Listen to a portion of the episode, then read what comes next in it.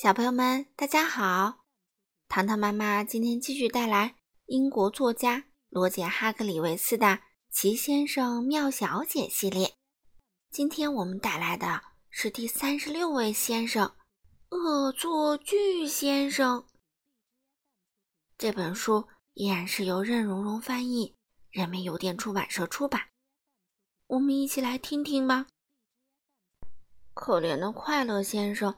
度过了劳累的一天，他一会儿跑到这儿，一会儿又跑到那儿，只为逗大家开心。这个工作真辛苦。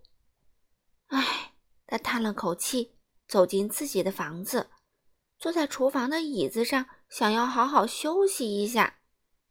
可就在这个时候，你知道出了什么事儿吗？椅子碎得七零八落。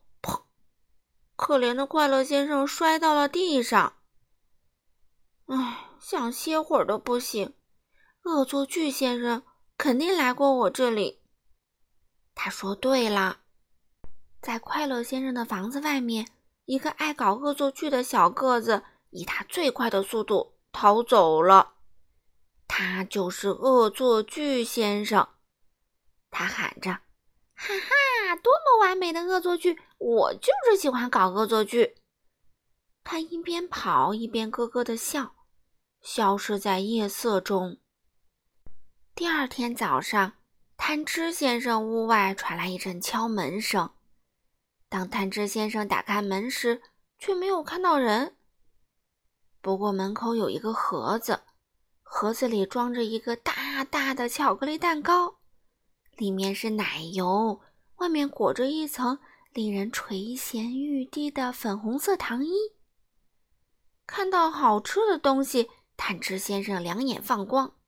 他舔舔嘴唇，闭上眼睛，张开嘴，咬了一大口。啊啊呸！那巧克力不是巧克力，是泥巴。里面的奶油也不是奶油，是羊毛。还有那。令人垂涎的粉红色糖衣也根本不是糖衣，啊，是牙膏。瞧，在贪吃先生的房子外面，有一个爱搞恶作剧的小个子，以他最快的速度逃走了。他一边跑一边咯咯的笑。这还没完，就在同一天早上，滑稽先生发现有人在他的帽子里装满了蜜糖。非常粘稠的蜜糖，你猜得出是谁干的吗？不过那天下午，恶作剧先生做了一件让他非常后悔的事儿。他穿过树林寻找恶作剧对象，这时他遇到了一个巫师。巫师正睡得香呢。有了，恶作剧先生笑了。我把巫师的魔杖换成一根普通的木棒。他就不能施展魔法啦。于是，恶作剧先生蹑手蹑脚地向熟睡的巫师走去。他小心翼翼地伸出手，抓住了巫师的魔杖。可他不知道，巫师的魔杖不喜欢被人抓。救命啊！魔杖发出刺耳的尖叫声，把巫师吵醒了。于是。巫师一把抓住了恶作剧先生的鼻子，这一把抓的痛极了。啊！松开我的鼻子！恶作剧先生大叫道。巫师说：“嗯，我知道你是谁，你就是那个恶作剧先生。你锯断了快乐先生的椅子腿儿，给贪吃先生烤了一个奇怪的蛋糕，还在滑稽先生的帽子里塞蜜糖。”我经常听说你搞恶作剧的事儿，巫师补充道。“嗯，松开我的鼻子！”恶作剧先生又叫了起来。巫师回答：“好吧，但不要以为捉弄完别人就没事儿了。”他松开恶作剧先生的鼻子，拿着魔杖挥了一下。“哼，你小心点儿！”巫师说完就走了。这个笨蛋巫师，恶作剧先生气呼呼地说：“开个玩笑也不行吗？”没过多久，他回到了家。他在厨房里坐了下来，又嘟囔了一句：“笨蛋巫师！”砰！嗯，恶作剧先生的椅子也碎了。啊！恶作剧先生爬起来，咕哝着说：“笨蛋，笨蛋，笨蛋巫师，笨蛋魔法。”接着，他煮了一些粥当下午茶。嗯，恶作剧先生微笑着把一大勺粥放进嘴里。啊呸！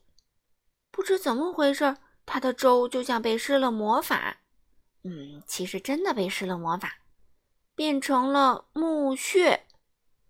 恶作剧先生气急败坏地说：“哦，天哪！看来我以后不能再搞那么多恶作剧了。”然后他上了楼，他跳上床，哗！哎呀，床上全是树莓果酱！啊！哦，天哪！我想我以后一定不能搞那么多恶作剧了。恶作剧先生叹了口气说。你知道后来怎么样了吗？那天以后啊，他乖极了。第二天也是，第三天也是，整整一个星期都是。可是后来，他那爱捉弄人的老毛病又发作了，他控制不住自己。一个星期六的晚上，他爬进挑剔先生的房子，挑剔先生睡得正香。你能猜出恶作剧先生做了些什么吗？哇哦，多么精彩的恶作剧呀！他得意地喊着，笑着跑回了家。唉，他剃了挑剔先生的半边胡子。唉，真可怕！挑剔先生实在是太可怜了。他醒来后发现胡子没了，吓坏了。恶作剧先生的恶作剧可不止这些，所以。嗯，在读到这最后一页之前，请你看一看窗外，好好看一下，看看你周围有没有一个爱恶作剧的小个子啊？没有吗？你确定吗？好了，小朋友们，今天这个故事就读到这里啦，希望你们不会害怕哟。如果真的有恶作剧小个子出现在你的窗外，记得。要告诉巫师，让巫师再给他施加魔法，好不好啊？好了，小朋友们，今天的故事就读到这里啦。下一次啊，糖糖妈妈会带来所有小姐的最后一位小姐啦——圣诞小姐。好了，小朋友们，我们下次再见喽。